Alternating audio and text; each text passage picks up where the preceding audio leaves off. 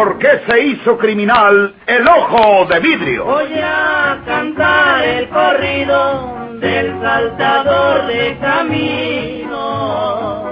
La borrascosa juventud de Porfirio Cadena. ¿Cómo perdió uno de sus ojos? ¿Y por qué tuvo que seguir la vida criminal perseguido por sus poderosos enemigos? Una nueva serie campilana del escritor norteño, Don Rosendo Ocaña.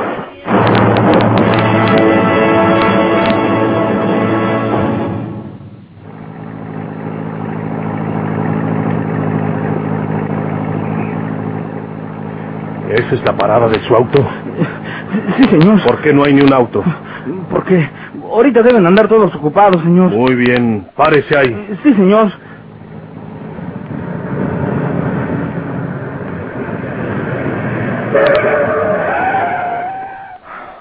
Voy a hablar por teléfono de ahí de su sitio de autos. Usted tiene llave, ¿verdad? Eh, Sí, señor. Bájese. Venga conmigo. Y mucho cuidado con tratar de jugarme una mala pasada. No, señor. ¿Sabe usted quién soy yo? Pues, Soy Porfirio Cadena, al que le dicen el ojo de vidrio. No me, ma- no me mate. No me mate. Bájese. Bájese pronto. Sí, pero no me mate. No, no me mate.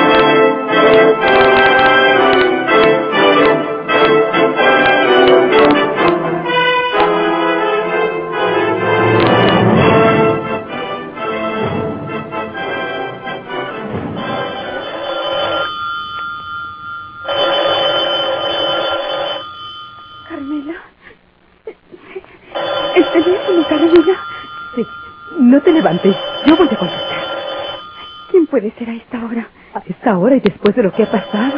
¿Eh? Bueno. Bueno. ¿No contestas? No. Bueno. Que no está la señorita Elena. ¿Quién habla? ¿Quién es? Dígale que agarre el teléfono, porque tengo que decirle una cosa que necesita saber. Modo que le haga un mal por teléfono. Ándele. Sí. ¿Qué? No, yo no hablo. ¿Quién es? ¿Es él?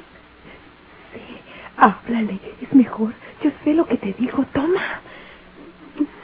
Bueno, ¿Por qué tiene usted miedo a hablar por teléfono conmigo? Va a tener que hablar personalmente conmigo, porque ahí voy para allá. No. Sí, aguárdeme. Ahí voy para allá. ¿Qué dice? Que tengo que hablar con él personalmente y que viene para acá. Carmela, vámonos de aquí. ¿Y si llamó de algún teléfono cercano? ¿Saldríamos a la calle para caer en sus manos? No, no me puedes avisar a la policía. Sí, Carmela. Aquí en la privada debe haber agentes vigilando, pero es mejor que vengan más para que lo agarren cuando llegue. Te dijo que vendría enseguida. pues eh, dijo que venía por acá.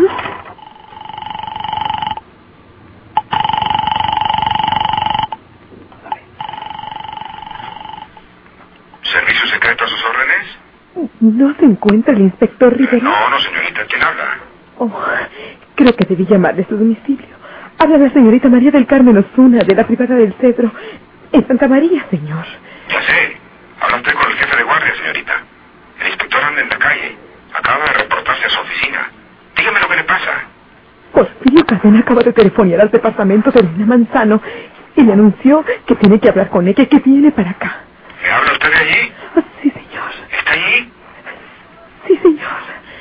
¿Qué tanto hace que telefonó a ese hombre? Nada, señor. Algunos dos o tres minutos. Eh, muy bien. Lo, lo sabrá el inspector, porque trataremos de localizarlo para decírselo cuanto antes. Ustedes no se muevan de allí. No salgan de ese departamento para nada. No se expongan hasta que tengamos bien vigilada y protegida esa zona. ¿Entendido? Sí, señor, gracias. ¿Qué? ¿Vienen? Sí, le avisaron al inspector. No, no estaba ahí, pero enviarán policías para vigilar toda esta zona. Dijo que no salgamos para nada de aquí. Voy a revisar las puertas. ¿Y la ventana de la azotehuela, Carmela? ¿No la remacharon el otro día? Sí, le pusieron unas tablas y unos clavos. Entonces no podré entrar por ahí. Como quiera que sea, vamos a ver todo eso.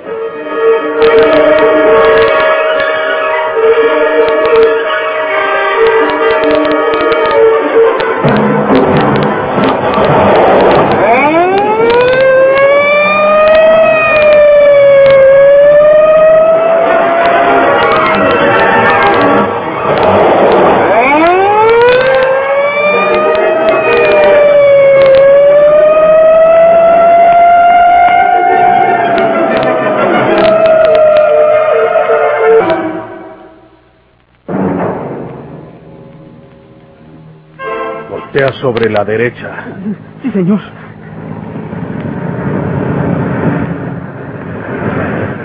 Oíste lo que hablé por teléfono y creías que íbamos para Santa María, pero no. Quiero que crean que voy a Santa María para que despiden a los otros y poderles caer. A estos son a los que quiero agarrar ahora que estoy en punto. Ahorita los mato a los dos traidores. Vamos al Hotel Majestic. ¿Ya sabes dónde está? Sí, señor. Ahí cerquitas de donde me levantaste primero. Sí, señor. Pícale más recio. Sí, sí, señor. No tengas miedo. Señor.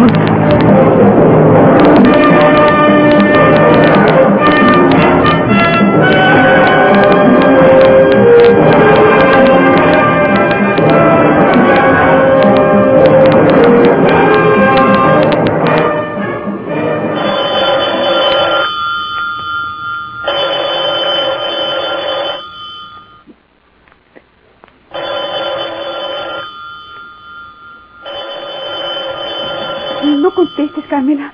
Debe ser él. No, no se atrevería. Sabe que la policía localizaría su llamada. Debe ser el inspector. Bueno, ¿Es la señorita Manzano? es la señorita Zuna. ¿Quién habla? Soy el licenciado Robles, el fiscal. ¿Está con usted la señorita Manzano? Sí, señor, aquí está. ¿Quién es? ¿No hay novedad? Ninguna, señor. Yo llamé al servicio secreto. Ya lo sé. El inspector Riverol está muy cerca de ustedes, vigilando con sus hombres. Tenemos agentes hasta en las azoteas próximas. Porfirio Cadena será reaprendido esta misma noche. No salgan de su departamento, ¿eh? No, señor. Muchas gracias.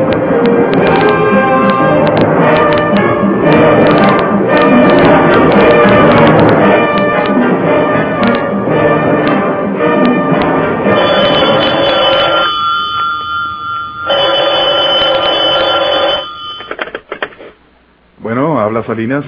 Señor Salinas, soy el fiscal Robles. El inspector Riverol está tratando de atrapar a Porfirio Cadena que se dirige a la privada de Santa María. ¿Están ustedes bien? Eh, sí, señor. Bien, pues no salgan para nada de sus habitaciones, aunque por el momento no tienen nada que temer. Buenas noches. Eh, buenas noches, señor fiscal. Gracias. ¿Era el fiscal? Sí, dice que el inspector Riverol anda atareado porque Porfirio se dirige a la privada de Santa María. Por lo visto, le interesa más la señorita Manzano que nosotros. Pero lo están esperando y lo agarrarán otra vez. Y ahora para no poder escapar nunca. Ay, me vuelve el alma al cuerpo, hombre. Polo, ¿quién será? No vas a pensar que sea Porfirio Cadena, querida. Ni que pudiera convertirse en dos. Abre, debe ser alguna gente que envió el inspector, por aquello de las dudas. ¡Polo! ¿Qué? Aquí se van a morir los dos.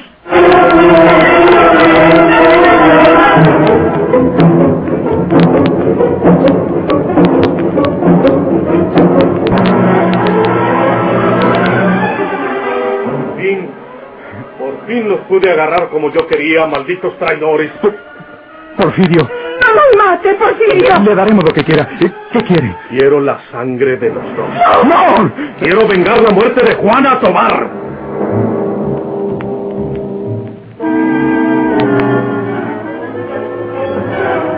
Con su habitual astucia, Porfirio Cadena había provocado la movilización de la policía capitalina hacia la privada de la calle Cedro en Santa María, haciéndoles creer que iba a molestar a la señorita Manzano en su departamento, pero en verdad se dirigió al Hotel Majestic donde se alojan Leopoldo Salinas y Antonia, su mujer.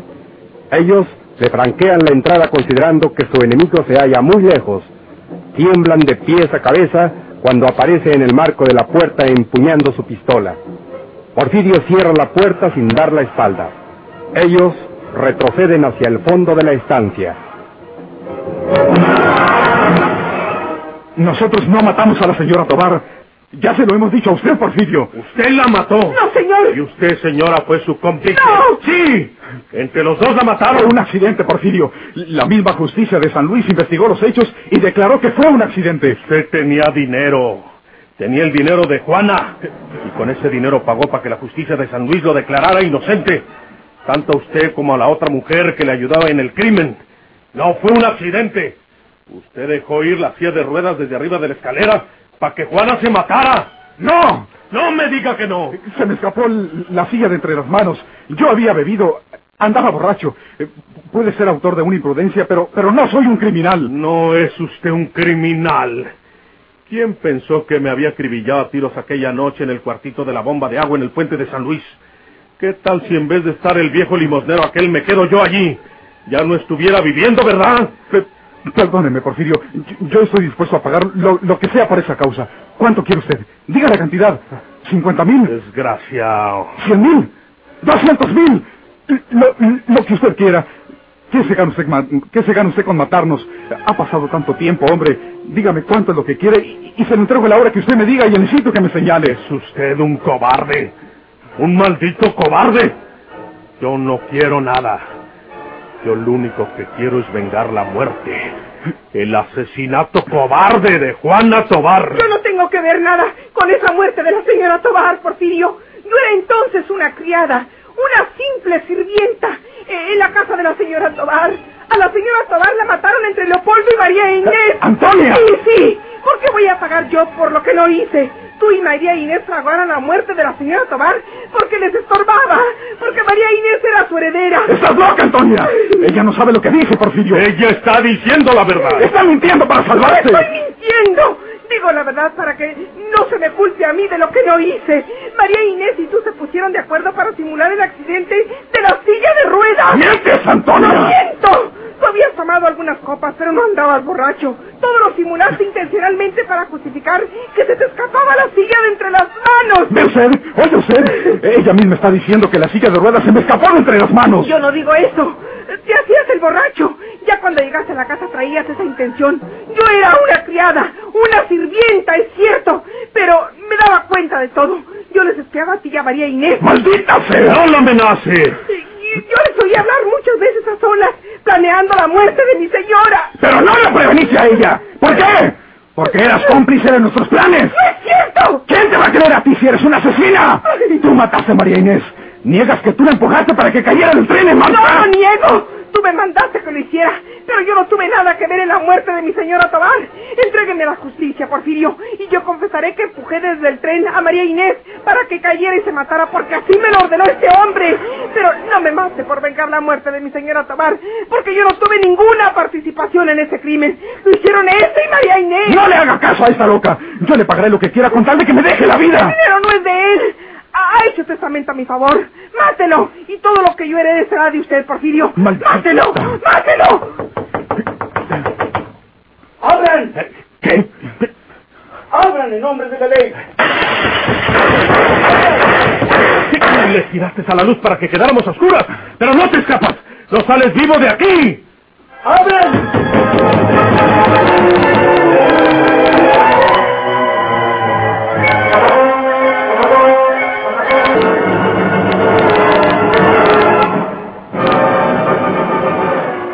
Echamos abajo la puerta, inspector. No, no. Porfirio nos recibiría a tiros. ¿Oíste lo que se estaban diciendo? Los esposos Salinas, como lo sospechábamos, suprimieron a la mujer cuya muerte trata de vengar Porfirio. Es una lucha entre criminales. Si se destruyen entre sí, saldremos ganando todos. Nadie saldrá del hotel sin pasar por sobre nosotros. Tenemos rodeado el hotel y toda la manzana. El muy listo de Porfirio nos hizo creer que iba a la privada del cedro y se vino hacia aquí. Cuando amanezca, si antes no pasará algo que nos haga entrar en esas habitaciones, los agarraremos a todos, vivos o muertos. Eh, ¡Qué águila, Porfirio! Pero esta será su última aventura.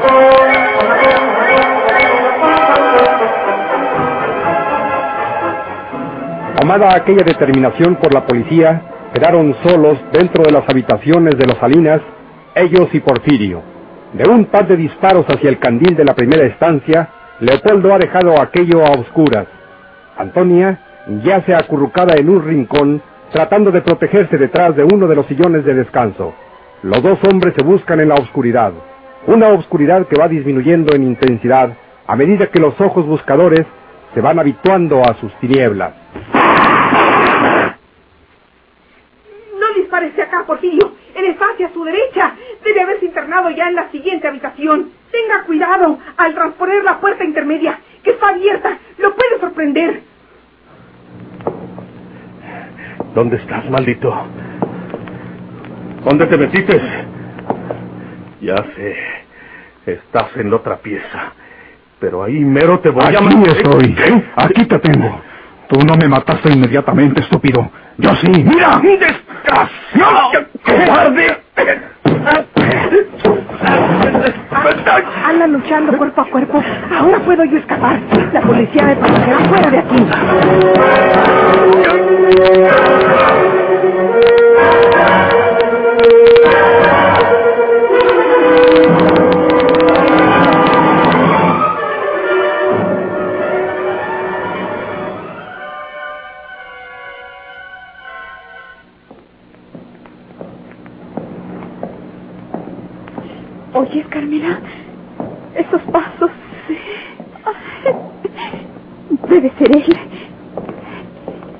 Que no lo dejarían llegar.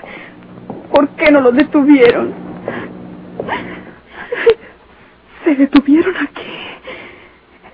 Es él. Yo sé bien que es él. No contestes.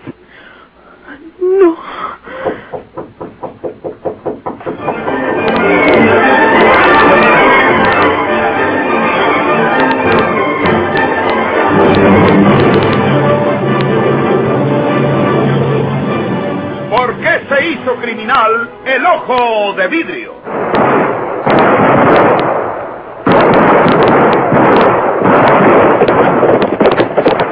Muchas gracias por su atención. Sigan escuchando los vibrantes capítulos de esta nueva serie rural. ¿Por qué se hizo criminal el ojo de vidrio? Se disfrazaba de arriero para asaltar los poblados. Burlándose del gobierno, mataba a muchos soldados, nomás blanqueaban los cerros, seguros sin calzonados.